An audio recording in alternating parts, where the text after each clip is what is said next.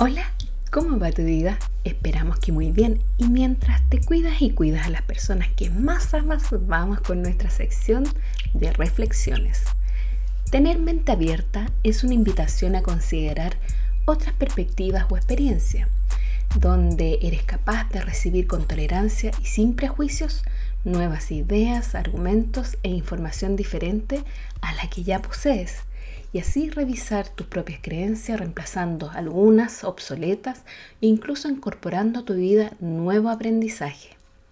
Aunque estar abierto o abierta a nuevas ideas y experiencias a veces puede generar confusión y disonancia, ya que cuando aprendemos cosas nuevas entran en conflicto las creencias existentes. Así es que hacerse la pregunta en forma racional y crítica es el mayor desafío para saber y aprender a desapegarse emocionalmente de lo que implica para uno el incorporar nuevos aprendizajes. Sin embargo, tener una mente abierta aporta tu bienestar, ya que está relacionado con tu crecimiento personal, desarrollo mental, entre otros. Y si bien en algunos casos tener una mente abierta es una predisposición innata, también la puedes cultivar durante tu vida.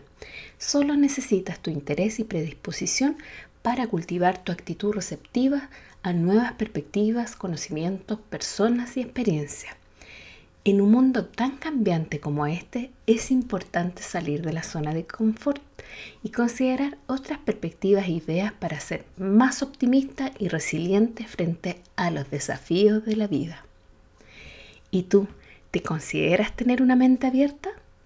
Si es así, ¿cómo lo haces?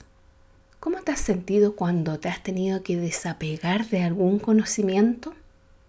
Por favor coméntanos en el canal de audio donde nos escuchas o bien escribiéndonos a contacto arroba.